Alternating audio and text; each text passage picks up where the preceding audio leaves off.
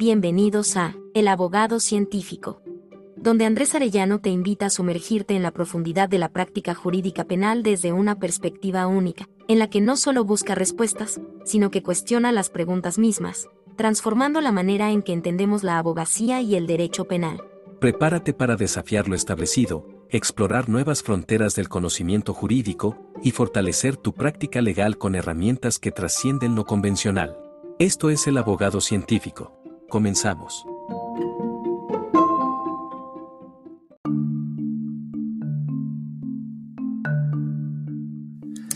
En este segundo episodio te expondré desde mi consideración un esbozo de respuesta al problema que nos tiene reunidos. Primeramente, expondré el tipo de explicación que considero da el amparo en comento.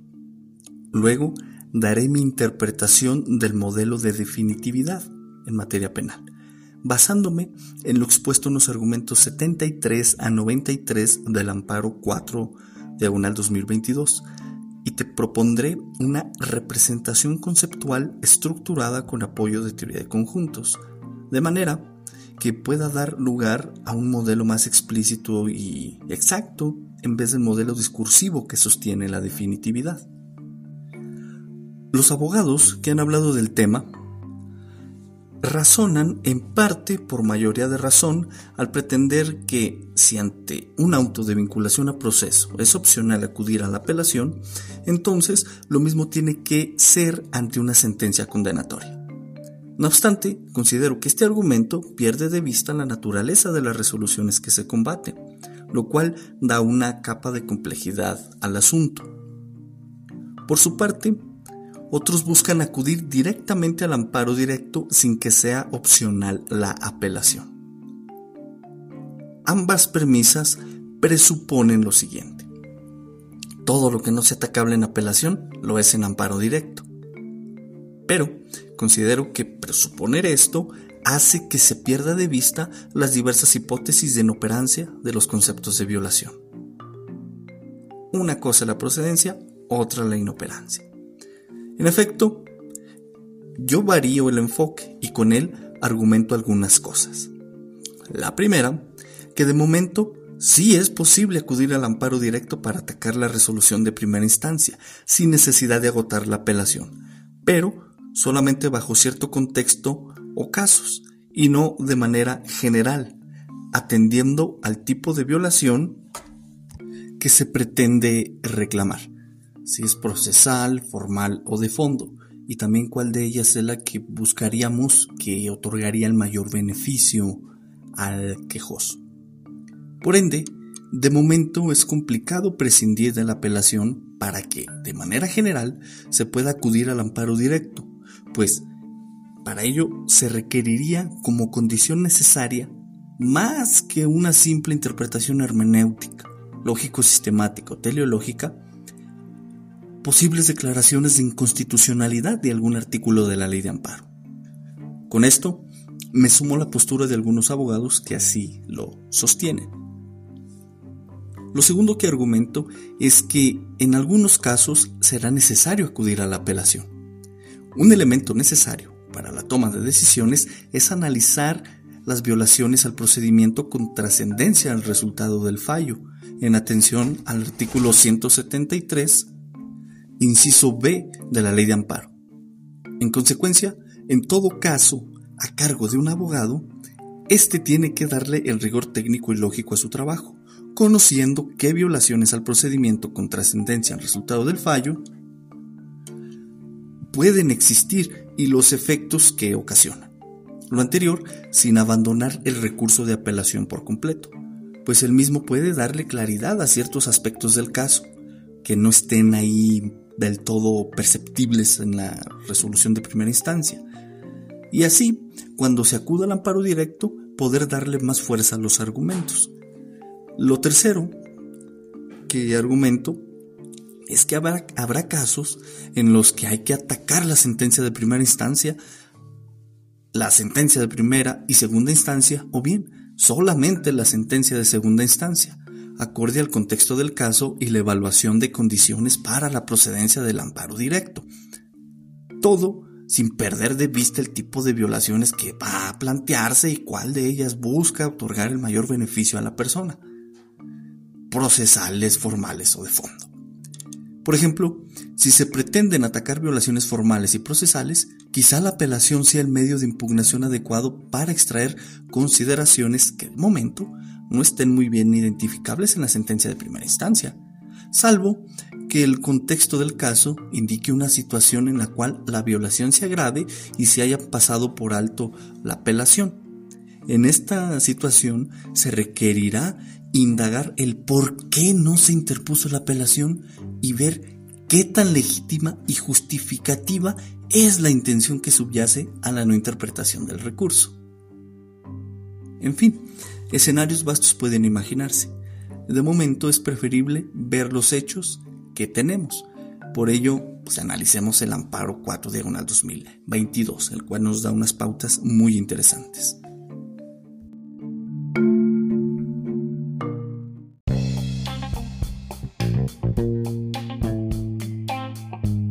Hagamos una breve pausa para preguntarte algo. ¿Alguna vez te has encontrado cuestionando la validez de los argumentos presentados por las autoridades?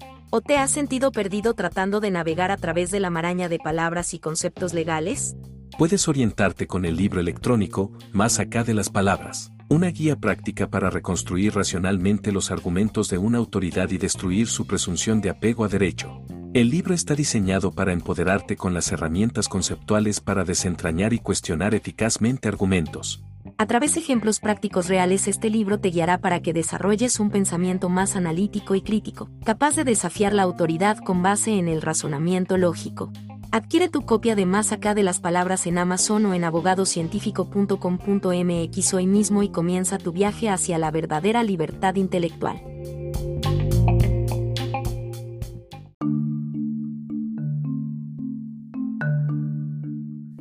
De entrada, la tradición reconoce como tipos de explicación la nomológico-deductiva, estadística, de procesos, funcional, teleológica y crítico-racional.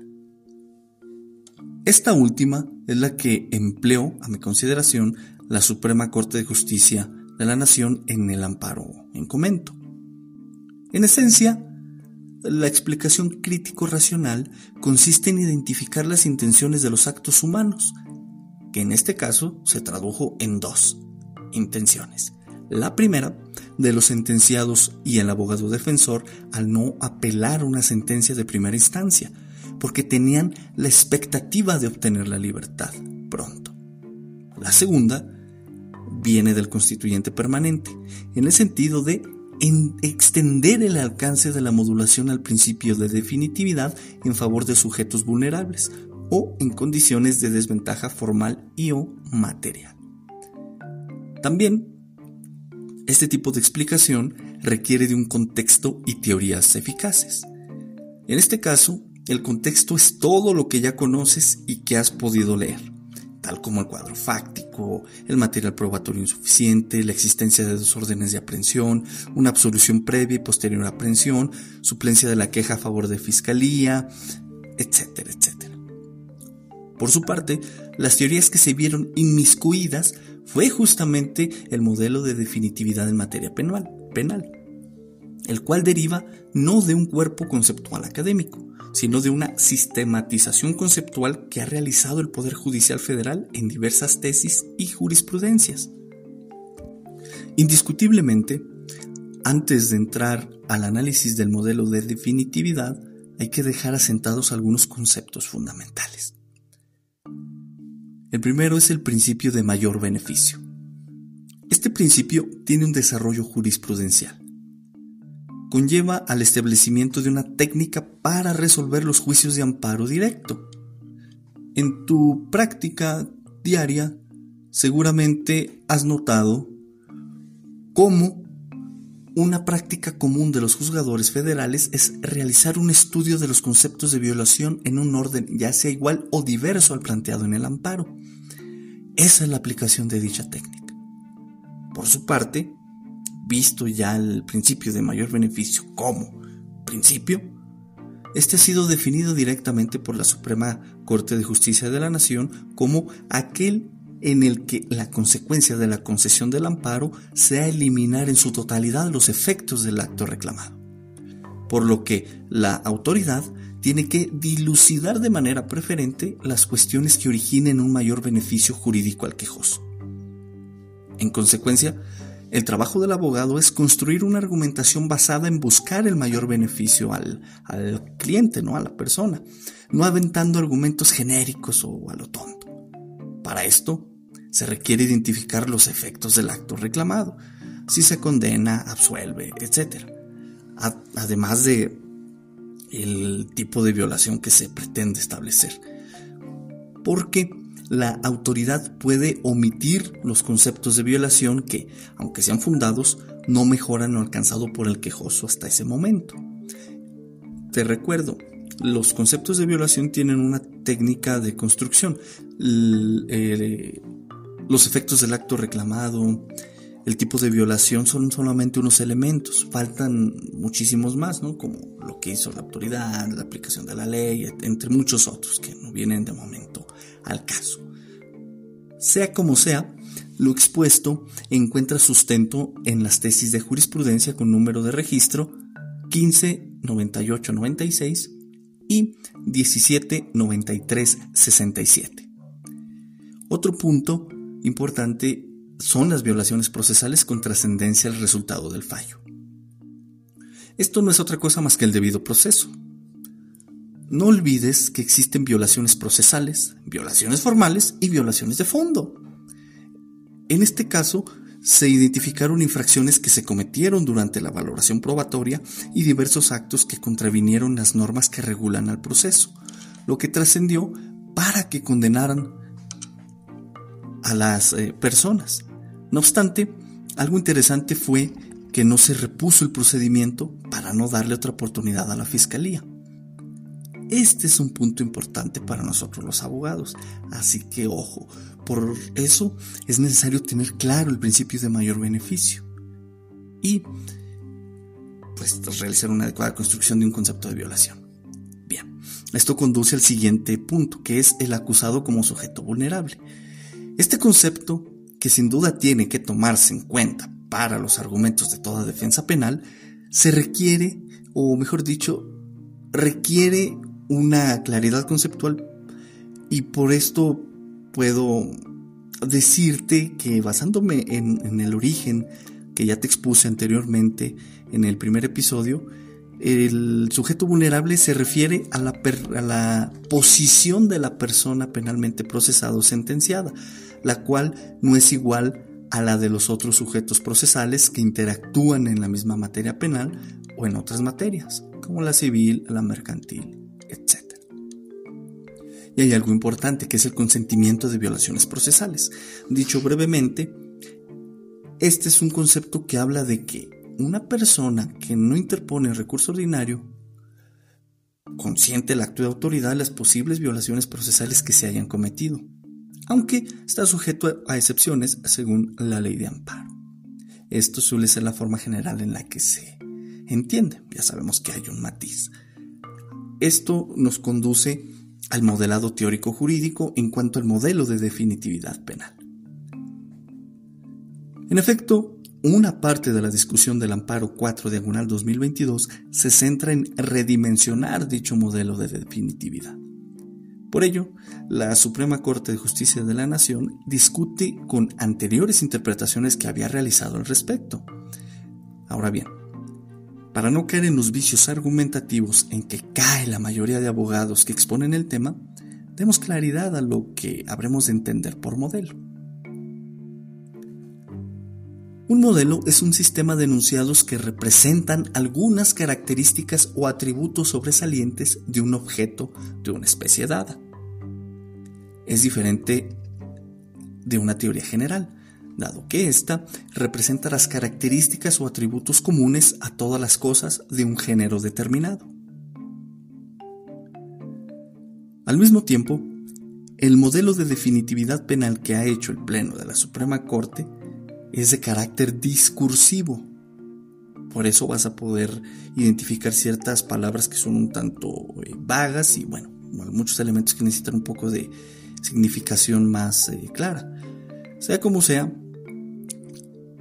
en el amparo en cita se explicitan las condiciones generales de aplicación de la definitividad para el amparo penal.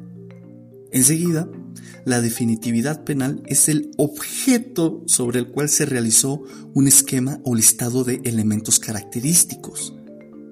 Justamente, ese listado de elementos característicos realizado por el Pleno de la Suprema Corte es donde se incluye una interpretación acerca del sentenciado como sujeto vulnerable.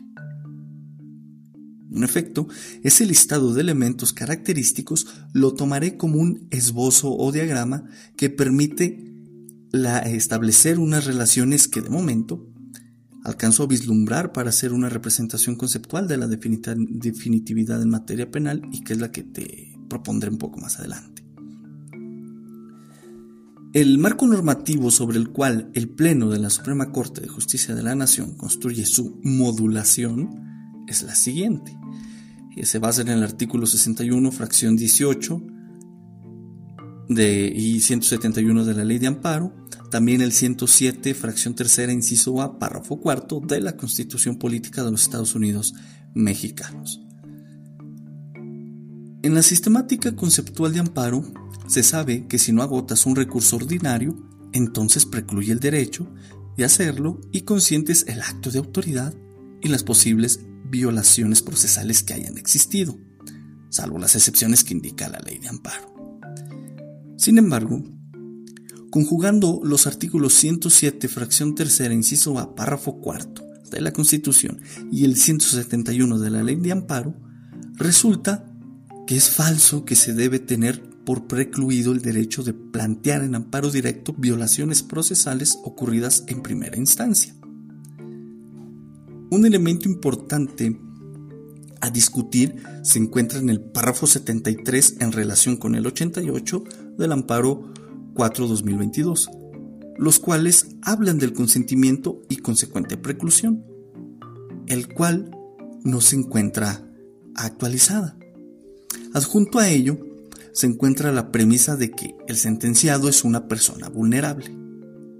De ahí que en el caso que dio origen al amparo discutido, la omisión de promover el recurso de apelación no puede considerarse como un consentimiento implícito de las violaciones procesales surgidas en primera instancia. Por ende, no existe una preclusión para plantearlas en amparo directo. Ojo con esto último, pues podría hacerse un razonamiento inductivo que vaya de lo particular a lo particular y aplicar esta conclusión al caso de estudio que como abogado tengo. En resumen, la posibilidad de acudir al amparo directo sin agotar la apelación se encuentra, dentro de un caso, en el punto crítico respecto al consentimiento y preclusión en el contexto de la vulnerabilidad del sentenciado, junto al tipo de violación que se pretende hacer valer y que se busca obtener el mayor beneficio de ella ya sea procesal, formal o de fondo. Por lo que esto abre la puerta a plantear diversas violaciones en amparo directo, y es el punto central del planteamiento del problema de este episodio. En efecto, He tratado de explicitar una especificación que flexibiliza la rigidez de la definitividad a favor del acceso a la justicia y protección a derechos humanos del sujeto vulnerable, como lo es un sentenciado. Ahora bien, tomando en, consideración todo lo que he dicho, junto al artículo 170 fracción primera de la ley de amparo, se puede representar el matiz dado a la definitividad a través de una relación esta relación se da a través de una serie de conjuntos, ¿sí? Cinco conjuntos que, considero pueden estar construyendo tanto el dominio como el rango. Tenemos el conjunto de actos reclamados, el conjunto de tesis o jurisprudencias aplicables al caso, el conjunto de leyes aplicables, el sujeto que acude al amparo directo en materia penal y el conjunto de la procedencia del amparo que incluye la procedencia o improcedencia. La definitividad en materia penal es una relación entre los conjuntos nombrados, la cual conduce o a una procedencia o a una improcedencia. Dicho con rigor, la definitividad en materia penal puede entenderse como una relación en área, la cual relaciona los conjuntos dados mediante la definitividad o propiamente mediante el concepto de definitividad, lo cual se va a reflejar en el rango de la procedencia e improcedencia, lo cual no necesariamente asigna un único resultado en la procedencia del amparo. Si se pretende asignar un único resultado, entonces se estaría proponiendo una función, tal como los que afirman que puede irse directamente de la sentencia definitiva al amparo directo. Por ende, si se adicionan más conjuntos o incluso llega a faltar alguno, los resultados podrían variar en atención no solo a la interpretación que se le dé a la definitividad, sino a los elementos del dominio de esta relación. Eso es lo interesante de esta propuesta. Además, dicha relación realiza o dicha relación que ha establecido el dominio y el rango a través de conjuntos definidos por compresión puede serte útil para evaluar un acto reclamado tal como una sentencia de primera o segunda instancia, tomando en cuenta un conjunto de jurisprudencias, precedentes, tesis aisladas, etc., junto a leyes aplicables para poder determinar el efecto específico de tu intento de acudir al amparo directo en vez de la apelación. En efecto, permite vislumbrar esto que te propongo, permite vislumbrar más detalladamente parte de los elementos del amparo, como parte del recurso sencillo y efectivo que algunos pelean mucho. Considerar la definitividad como una relación en lugar de una función estricta, como podría interpretarse con aquellos criterios que ya perdieron eh, vigencia, tal como la jurisprudencia 110 y aún al 2010, en el contexto del amparo directo en materia penal, actualmente nos ofrece una adaptabilidad, un realismo y una profundidad analítica. Dicho de otra manera, si consideramos la definitividad como una relación en lugar de una función estricta, así como se veía en la jurisprudencia 110-2010, en donde se asignaba un solo efecto por la necesidad de agotar la apelación previa, ese cambio de enfoque de, de establecer esa relación nos ofrece una adaptación, realismo y profundidad analítica. Como sabes, la interpretación jurídica, el contexto del caso y las circunstancias particulares de los sujetos procesales tienen un papel crucial en la procedencia e improcedencia del amparo. Tratar a la definitividad como una relación refleja mejor la naturaleza interpretativa y contextual del derecho, reconociendo que los resultados legales pueden depender de múltiples factores y no siempre se deriva de una aplicación mecánica de reglas. Una relación permite una mayor flexibilidad y adaptabilidad, pues puede acomodar diversos cambios de manera más fluida que una relación rígida como lo es una función, ya sea biyectiva o inyectiva. En efecto, la relación, ver a la definitividad como una relación permite que múltiples variables interactúen de maneras que pueden producir diferentes resultados bajo diferentes circunstancias. Esto es más representativo de la realidad legal que un modelo simplista de causa y efecto al que apelan en sus argumentos la mayoría de abogados que hablan de estos temas, en cuanto a la posibilidad de acudir al amparo directo. Estimo que esta relación permite la consideración de factores adicionales y la posibilidad de múltiples resultados potenciales, en lugar de un único resultado predefinido, como lo representa una función y el cual buscan algunos abogados, como dije al inicio, ¿no? Ir directo a la de la sentencia de primera instancia al amparo directo, ¿no? Ahora bien, la relación que se ha definido es de es una manera estructurada de evaluar la procedencia del amparo directo en materia penal, tomando en cuenta varios factores relevantes en el proceso. De estos surgen, de estos conjuntos que di al inicio surgen varios subconjuntos, como el de la sentencia de primera instancia, la sentencia de segunda instancia, las jurisprudencias que establecen precedentes de procedencia del amparo directo, las jurisprudencias que limitan o especifican las condiciones bajo las cuales el amparo directo es improcedente, la interpretación normativa que favorezca la procedencia o improcedencia del amparo directo, las leyes que, que, sean aplicables y que específicamente se refieren al procedimiento penal, la constitución o tratados internacionales, la ley de amparo, los sujetos que han sido directamente afectados por el acto reclamado, por ejemplo el sentenciado en primera instancia, el fiscal o la víctima, los sujetos, estos sujetos que pueden fungir como terceros interesados o que tienen un interés jurídico en el resultado del amparo, los casos en los que el amparo es procedente y resulta en una revocación, confirmación o modificación de la sentencia y en un cambio en la situación jurídica del sujeto. Y por último, los casos en los que el amparo es improcedente y no se altera la sentencia original o la situación jurídica del sujeto. Estos subconjuntos ayudan a clarificar y especificar las categorías dentro de cada uno de los conjuntos principales que constituyen el dominio permitiendo una evaluación más detallada y contextualizada de cada caso de amparo directo penal que se tenga. Lo relevante es poder identificar los elementos que conformarán el dominio, los cuales surgen del caso concreto. Estos subconjuntos pueden ser utilizados para analizar de manera más precisa cómo diferentes tipos de actos reclamados, jurisprudencias, leyes y sujetos interaccionan entre sí y afectan la procedencia del amparo. Si se quisiera explorar aún más esta forma de entender la definitividad, podrían realizarse operaciones con los conjuntos dados en esta relación.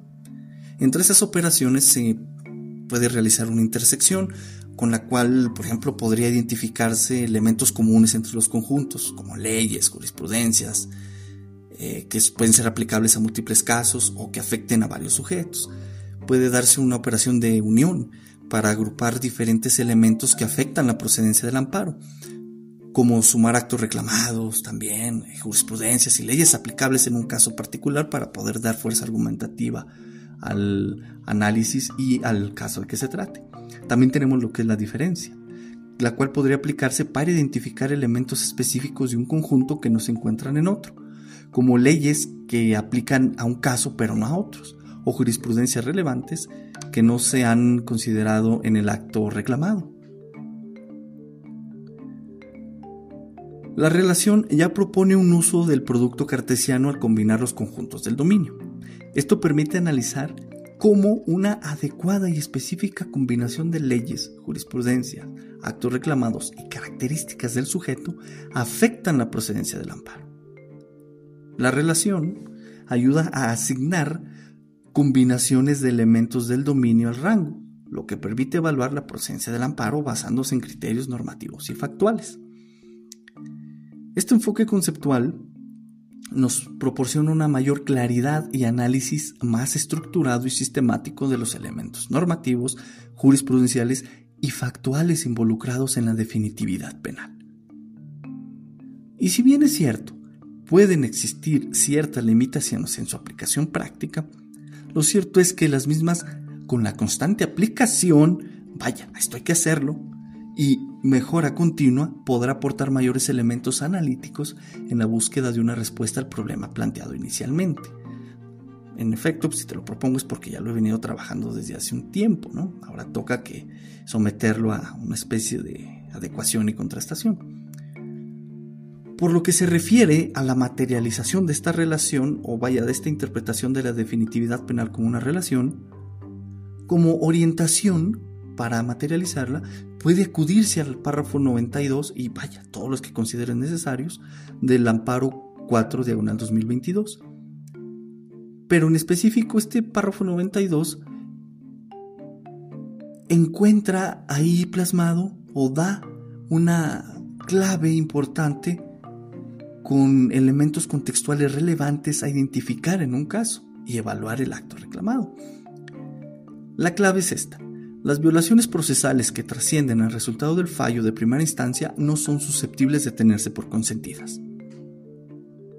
Los elementos contextuales que podemos extraer de ahí es, inciso A, prestar atención al contexto del caso para identificar si la exigencia de agotar el recurso de apelación está o no justificada en atención al derecho de acceso a la justicia. Inciso B. Una sentencia de primera instancia parcial o relativamente favorable no obliga al sentenciado a acudir a la apelación. Inciso C. Si el sentenciado no apela y la fiscalía sí lo hace, entonces la resolución de segunda instancia que resuelva la apelación de fiscalía puede cambiar la situación jurídica del sentenciado. En efecto, puede constituir la primera resolución que condene o modifique la situación del sujeto vulnerable. Y aquí es donde nosotros vamos a poder acudir al amparo sin haber agotado una apelación. Bueno, se adelantó que existían diversas combinaciones que afectaban la procedencia e improcedencia del amparo. Una de ellas es considerando solamente el conjunto de actos reclamados, que es en donde ahora tenemos centrada la atención. Por ejemplo, el caso concreto del amparo 4 diagonal 2022 puede obtenerse lo siguiente si aplicamos el tema de la definitividad entendida como una relación. Tenemos la sentencia de primera instancia, una interpretación normativa que favorece la procedencia del amparo directo. Eh, y esta interpretación recae sobre los artículos aplicables del 61, fracción 18, inciso B y 170 y 171 de la ley de amparo, junto al 107, fracción tercera, inciso A de la Constitución. Y tenemos pues otro conjunto de este dominio que es la persona sentenciada en primera instancia. Con esto podemos hacer una evaluación de condiciones para la procedencia del amparo. La evaluación se enfoca en verificar cómo los elementos de estos conjuntos interactúan bajo la definitividad entendida como una relación, la cual mapea, por decirlo de esta manera, la combinación de elementos del dominio que ya te dije a un resultado en el rango que es pues, la procedencia o improcedencia por lo que evaluamos cómo cada elemento influye en la decisión final de la procedencia y improcedencia. Por ejemplo,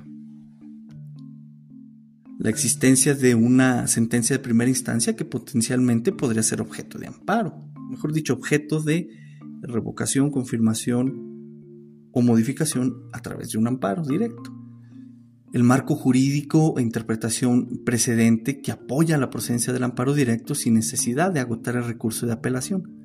Ahí es donde entra el amparo 4 diagonal 2022. Tenemos también que evaluar cómo las bases legales que deben considerarse incluyen alguna excepción que permita el acceso directo al juicio de amparo. Hay que evaluar al sentenciado cuya situación particular como sujeto vulnerable es crucial para determinar la aplicabilidad de el marco jurídico de, que nos da la interpretación que apoya la procedencia del amparo directo, así como esas eh, bases legales que puedan incluir una excepción que permita el acceso directo al juicio de amparo. Con base en esta evaluación, si los elementos de estos conjuntos satisfacen las condiciones necesarias, por ejemplo, la inexistencia de una jurisprudencia que fue materia de interrupción como la 110-2022, la cual, acuérdate, decía que tenía que agotarse la apelación. Si estos elementos satisfacen las condiciones necesarias, como lo fue en el, en el caso que dio origen al amparo 4-2022, junto a la interpretación normativa que respalde el caso específico y las leyes aplicables, entonces la definitividad lo relaciona, ¿sí? Tenemos que se refleja, se da el efecto de esta relación de definitividad hacia una procedencia. Esto puedes verlo ilustrativamente yendo al blog. Ahí está eh, representado pues ahora sí que matemáticamente esto que te estoy diciendo, ¿no? Por eso es un poquito complicado pasarlo al lenguaje natural. Por eso a lo mejor yo creo que tienes que ir a observarlo. Dicho más brevemente, si tenemos que la sentencia de primera instancia es un acto reclamado que, bajo ciertas, eh, bajo ciertas jurisprudencias, leyes o interpretación, permite la procedencia del amparo sin necesidad de agotar el recurso de apelación para el sentenciado, entonces la definitividad entendida como una relación indica que el amparo es procedente. En suma, te he dado las razones que sostienen mis argumentos. Por su parte, el análisis realizado sugiere que, mediante una serie de operaciones con los conjuntos dados, se pueden identificar elementos clave que influyen en la procedencia del amparo directo. Esto permite una evaluación más matizada y precisa de cada caso, destacando la importancia de considerar el contexto y las circunstancias particulares que rodean cada acto de autoridad y sujeto involucrado.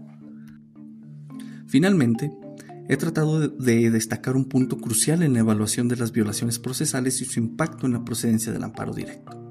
Lo anterior, sirviéndome del párrafo 92 del amparo 4 de 1 al 2022, el cual se señala como un elemento esencial para entender cómo ciertas violaciones procesales que trascienden al resultado del fallo de primera instancia no pueden considerarse consentidas lo que refuerza la posibilidad de abordarlas, quizá junto a otras, a través del amparo directo sin la necesidad de haber agotado previamente el recurso de apelación. Puedes vislumbrar la representación conceptual que he tratado de describir en este lenguaje ordinario en el blog. Abajo tienes el enlace para acudir al mismo. Hasta aquí el episodio de hoy. Te deseo una excelente semana que te caigan unos buenos honorarios y pues te dejo aquí mi forma de entender este y de esbozar esta respuesta al problema de si podemos acudir a la apelación, perdón, si podemos acudir al amparo sin pasar por medio de la apelación. Al menos así es como lo entiendo. Hasta luego.